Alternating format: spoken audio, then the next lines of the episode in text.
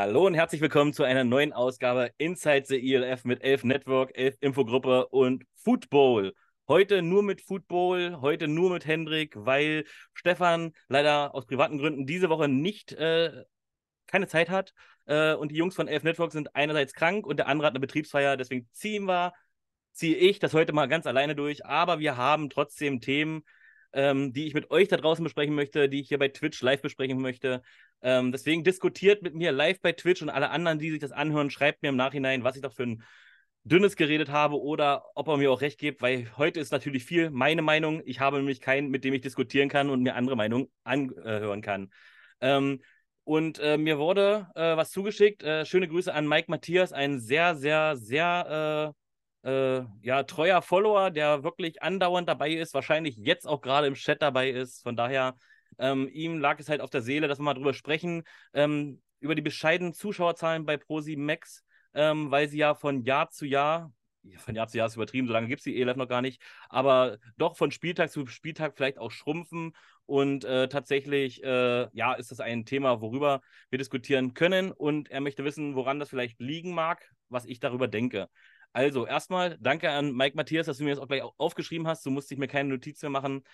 Am Wochenende war das erste Spiel die Munich Ravens, die zu Gast waren bei Stuttgart Search, live bei ProSimax. Danach konnte man sich Ryan Fire angucken, die die Hamburg Devils empfangen haben. Ähm, das eine Spiel war äußerst spannend bis zur letzten Sekunde.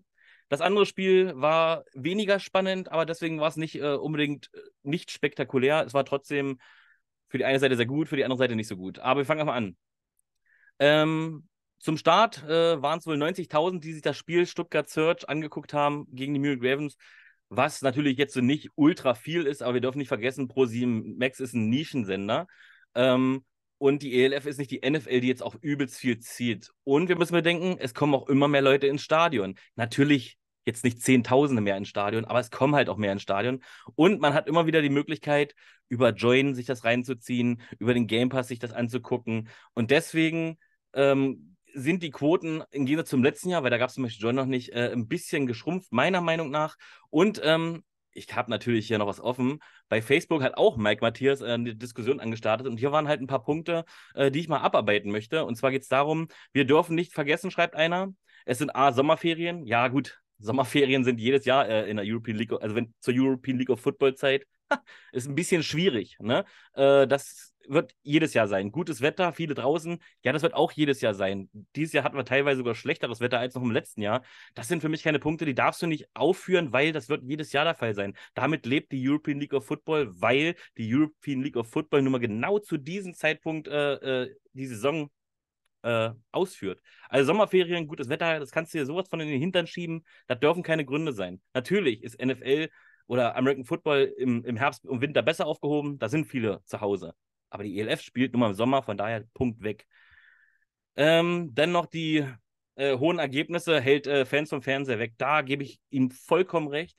Ganz ehrlich. Und da können wir auch mal wieder ganz kurz zu den Statistiken gucken. Und zwar war beim zweiten Spiel 120k, damit hat es begonnen. Äh, 120.000 Zuschauer haben eingeschaltet bei Ryan Fire.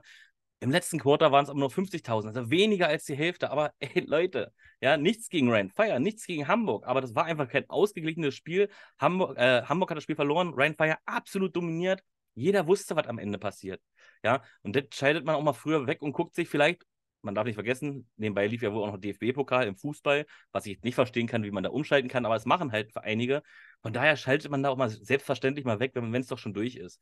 Ja, ähm, hier darf man auch nicht auf Ryan Fire schimpfen, weil die machen ja alles richtig. Ja, da muss man eher auf die anderen Teams schimpfen, warum macht ihr nicht alles richtig?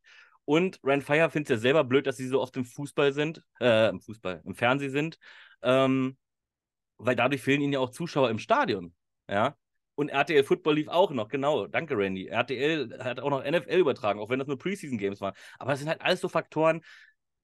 Ich meine, wenn das Spiel Hamburg, Brian Fire wirklich komplett eng wäre, bin ich mir sicher, wären auch mehrere dabei geblieben. Aber so ist es doch völlig klar, äh, dass da welche wegschalten. 50k ist natürlich, also 50.000 ist wenig, Aber ich denke immer noch, okay, 50.000 Leute gucken sich wenigstens noch im Fernsehen an. Das bleibt für mich immer noch eine absolute Randsportart und ich komme nicht darauf klar, dass sich 50.000 Menschen das wirklich angucken auf Pro 7 Max. Wie gesagt, da gibt es auch Join, Game Pass und so weiter. Ich habe mir das zum Beispiel gar nicht angeguckt, weil ich mir das Parallelspiel auf Game Pass angeguckt habe. Ich habe mir das Spiel erst später angeguckt. Also zähle ich zum Beispiel schon gar nicht mehr rein und so weiter und so fort. Also von daher lassen wir es mal so stehen und herzlichen Glückwunsch übrigens an den neuen Zuschauerrekord, äh, Team-Zuschauerrekord von Ryan Fire ähm, die ihre eigene Marke nochmal geknackt haben, äh, kann man auch gleichzeitig nochmal Glückwunsch sagen. Aber damit ist das Thema für mich abgehakt. Ich finde, das sind die plausiblen Gründe. Ja, es ist schrottlangweilig, ähm, wenn ein Team das andere Team dominiert. Das ist bei der NFL auch so. Abends gehen sie dann öfter mal schon schlafen, legen sich hin, ciao Kakao. Ja.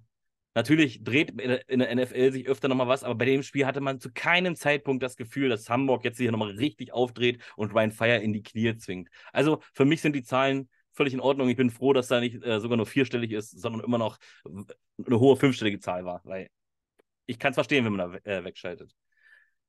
So, Punkt Nummer eins. Punkt Nummer zwei, Kommentatoren. Das haben wir letztens übelst ausdiskutiert. Es war ja nichts Deutschsprachiges zu hören, ne? außer das Skatspiel. Das Skatspiel war deutschsprachig zu hören, weil das Schweizer Fernsehen die Tonspur und die Bildspur eins zu eins aus dem Game Pass übernimmt. Deswegen mussten die das in Deutsch übersetzt, also kommentieren. Alle anderen Spiele sind weggefallen. Große Aufregung, aber anscheinend war die Aufregung nicht groß genug, weil die Liga dachte sich, hey, dasselbe machen wir nächste Woche wieder. Nächste Woche wieder nur englischsprachige Kommentatoren, außer maximal das Guard-Spiel. Äh, nur damit ihr schon mal gehört, was, äh, gehört habt. Ähm, eigentlich sollte es nur so eine Probe sein, mal gucken, wie die Reaktion ist. Anscheinend war die Reaktion nicht negativ genug, Freunde. Also, wenn ihr deutschen Kommentar haben wollt, dann regt euch ein bisschen mit auf. Die müssen das lesen. Die müssen das lesen, dass es ein No-Go ist. Am besten wirklich den Game Pass äh, hinschreiben und was nicht alles, äh, ohne dass ich euch dazu jetzt auffordern möchte, weil ich bin natürlich ein Freund der Liga und möchte der auch nicht schaden, ja. Aber wer unbedingt deutschsprachigen Kommentatoren möchte, wer spanische Kommentatoren möchte, der muss auch seinen Mund aufmachen und mal eine E-Mail hinschreiben, die eh nicht gelesen wird, aber erstmal hinschreiben oder vielleicht auch mal den Game Pass direkt anschreiben, irgendwie irgendwas, ja. Äh, Don Anderson schreibt, er mag es lieber in Englisch, ist auch völlig legitim, ich teilweise auch, aber es gibt schon äh, ein paar Kommentatoren, ein paar Deutsche, wo man ein paar Sidefacts so erfährt, die man halt bei den Englischen meistens nicht rausbekommt. Äh, Aber auch hier will ich nochmal sagen, als ich damals den Vertrag abgeschlossen habe mit dem Game Pass, stand drinne in verschiedenen Sprachen. Jetzt wird es mir halt nicht mehr angeboten. Ist mir aber auch egal, weil ich sowieso immer nur die 40 Minuten Highlights angucke und da ist es eh nicht deutschsprachig. Für mich persönlich ist es jetzt kein äh, großer Verlust, aber einfach nur, weil ich es eh nie geguckt habe, weil ich meistens im Stadion bin. Ja, aber für alle anderen finde ich das eine absolute Frechheit, eine absolute Dreistigkeit, und das, das, das darf einfach nicht sein. Das darf einfach nicht sein. Du kannst nicht sagen, okay, es wird auf Deutsch angeboten, bupp, ich bezahle 99 Euro und bupp, in der Saison sage ich auch, möchte ich jetzt doch nicht mehr. Ja. Ähm, ja, damit ist das Thema, glaube ich, auch schon durch, außer einer hat noch eine Frage kommen wir äh, zum nächsten Punkt. Wir rattern das hier ganz schön rüber an 13 Minuten und ich bin gleich durch. Ähm, das waren die Punkte, die ich mit den Jungs eigentlich diskutieren wollte, die heute aber, wie gesagt, abgesagt haben aus verschiedensten Gründen. Deswegen auch mal gute Besserung an alle oder eine schöne Betriebsvetter oder äh, Stefan kriegt deine privaten Sachen in den Griff. Also als Positives. Wir kommen noch zum letzten Thema. Ganz langsam. Ja, Sebastian, ich bin, äh, ich bin das nicht so gewohnt, mit mir selber zu reden. Deswegen durchatmen. Was mir noch am Herzen lag, und zwar geht es immer um Coaches äh, ja, wer ist der beste Coach, wer ist hier, wer ist da. Ich möchte jetzt nie, keinen Coach schmälern oder sonst was dergleichen, aber es wird immer so auf Head Coaches oder auch auf äh, OC oder, oder DC geguckt. Das sind natürlich die Figuren schlechthin. Aber ich möchte ausnahmsweise hier auch mal äh, ein Lob. Natürlich gibt es da viel mehr, die man loben könnte. Aber ich möchte jetzt mal wirklich einen Coach be beziehungsweise zwei Coaches inklusive Assistenten mit rausnehmen, die ich einfach mal ein Lob äh, dalassen möchte. Und zwar ist das der O-Line-Coach von Ryan Fire, Erol Seval und Sascha Spliss was die mit ihrer O-Line da äh, äh, fabrizieren, ist einfach Weltklasse. Weil wir sehen zwar, Ryan Fire ist eine Dominanz, ist auch alles schön und gut. Ja, aber ich glaube, ohne diese O-Line wären die nur halb so gut. Und das muss man wirklich auch mal festhalten. Hier möchte ich auch mal diese Coaches loben, was es natürlich auch in anderen Teams gibt. Also ich möchte jetzt keinen anderen Coaches schmälern oder sonst irgendwas dergleichen. Oder ich will auch nicht sagen, dass Tom Sula nicht der, der, der Erfolgscoach ist. Das kann alles sein, aber ich möchte die beiden auch mal rausnehmen ähm, und sagen, wirklich, äh, richtig geile Arbeit, die der macht. Und ich habe extra nochmal offen, warte, ich muss mal ganz kurz gucken. Äh, ich möchte natürlich auch nicht nur die beiden Coaches, sondern auch die Offensivline-Mans äh, mal kurz erwähnen. Arnold Holyohök, ja, falls du so heißt, richtig geilen Job. Nick Wiens, Leander Wiegand, äh, Wiegand Joachim Christensen, Jonathan Peppler, Sven Breinbach und Yasir Raji. Ihr seid die geilsten. Ihr macht Jadrian Clark so richtig geil. Ihr macht die Wide Receiver richtig geil, die trotzdem richtig, richtig gut sind. Versteht mich nicht falsch. Aber ihr macht da, haut da nochmal fünf Schippen drauf und ihr braucht äh, wirklich mal diese, diese lobenden Worte. Aber wie gesagt, auch bei anderen Franchises. Aber hier hat man gesehen, diese Woche schon wieder 0 Sex zugelassen. Die geben denen so viel Zeit. Das ist einfach der absolute Wahnsinn. Deswegen nicht mal Schande über Hamburg. Weil ich muss sagen, die Defense ist jetzt nicht so schlecht, aber die O-Line ist einfach der absolute Wahnsinn. In meinen Augen der absolute Wahnsinn. Deswegen an euch 2, 4, 6, 7 O-Liner und an euch zwei Coaches. Ähm, das wollte ich einfach nur nochmal stehen äh, sagen und damit ist die Show eigentlich zu Ende. Aber da ist noch eine Frage, die passt natürlich schön zum Thema. Wegen, wir hatten vorhin gesagt, äh, Einschaltquoten. Und es geht halt darum, ob wir nächste Woche, ach, nächste Woche, nächste Saison immer noch einen Doubleheader sehen werden. Findet ran, das Projekt ELF noch so geil, dass sie wirklich zwei Spiele zeigen wollen? Das ist eine gute Frage, kann ich nicht beantworten, weil ich nicht bei RAN sitze.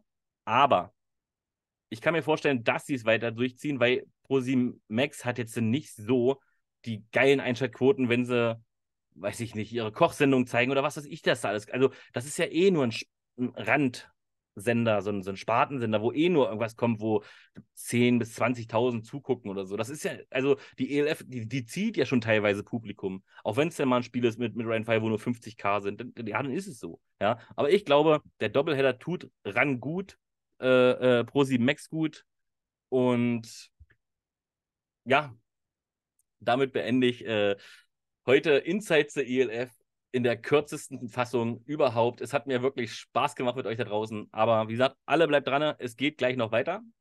Aber alle, die gerade als Podcast zuhören, es war mir eine Ehre, dass ihr mir zugehört habt. Ähm, ich möchte nochmal Stefan grüßen, ich möchte nochmal Erik grüßen und ich möchte nochmal Tim grüßen. Wir sehen uns nächste Woche, wir hören uns nächste Woche und dann diskutieren wir wieder die geilsten Themen aus, die es überhaupt noch gibt. Aber Insights ELF ist jetzt vorbei.